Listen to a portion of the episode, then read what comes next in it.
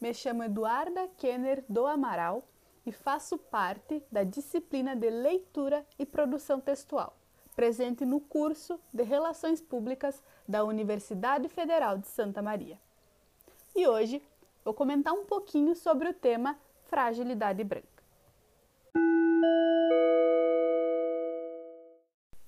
Assunto esse muito importante e atual na nossa sociedade. O mesmo foi abordado em um artigo em 2018 pela doutora em Educação Multicultural Robin Anjo. O artigo em questão foi traduzido do inglês e publicado num dossiê sobre racismo na revista do Programa de Pós-Graduação da Escola de Comunicação da Universidade Federal do Rio de Janeiro. Para iniciarmos a análise, é importante compreender o conceito fragilidade branca, que basicamente diz respeito à incapacidade de pessoas brancas lidarem com o estresse racial. Estresse esse em que as pessoas percebem o racismo e o entendem como um problema.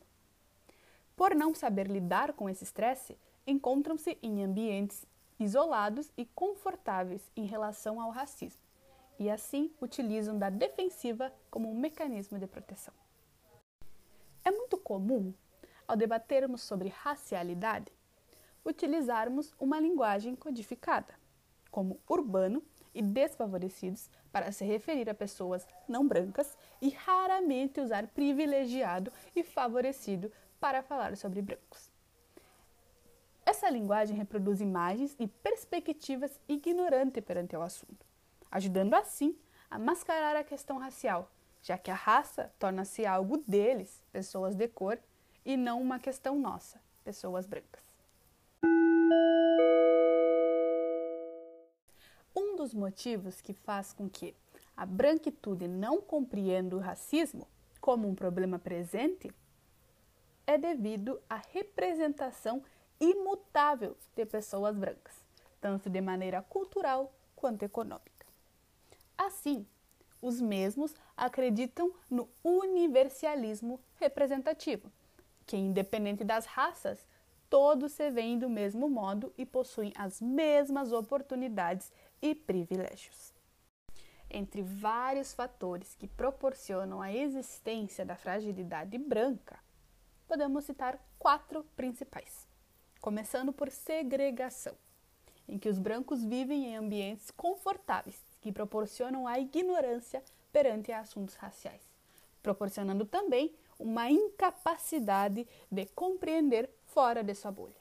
Em segundo, podemos falar sobre o universalismo e individualismo, em que os brancos se veem como universais, capazes de representar toda a experiência humana, diferente das pessoas de cores, que apenas representam suas dores raciais, demonstrando que os brancos aprenderam apenas a se identificar como indivíduos e não como um grupo racializado socialmente. Também podemos citar o pertencimento racial, em que qualquer situação ou imagem considerada valiosa aos brancos pertence. Os brancos se veem bem representados e desconsideram se o outro não branco se identifica ou não com o que lhe é apresentado. Por último, também é válido citar a arrogância racial, em que o racismo ideológico inclui imagens fortemente positivas do eu branco, bem como imagens fortemente negativas de outros raciais. Essa autoimagem proporciona a ideia de direito, porque muitos brancos acreditam que seus sucessos financeiros e profissionais são resultado de seus próprios esforços, desconsiderando assim as questões de cor e dessa maneira disseminando ainda mais a ideia de meritocracia.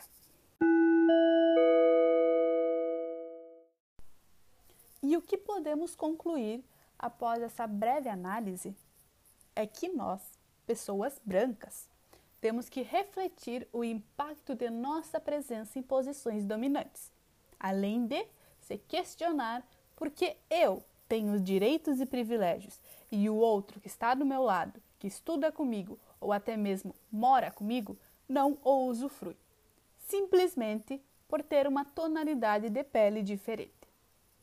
Também é importante termos um olhar mais crítico dessa realidade, buscando inserir pessoas racializadas nos espaços que frequentamos, além de utilizar da nossa posição dominante para dar voz a essas mesmas pessoas, para que sejam vistas com maior seriedade e tenham suas perspectivas compreendidas, pois só assim será possível superar as divisões entre raças e desmembrar a conhecida fragilidade branca.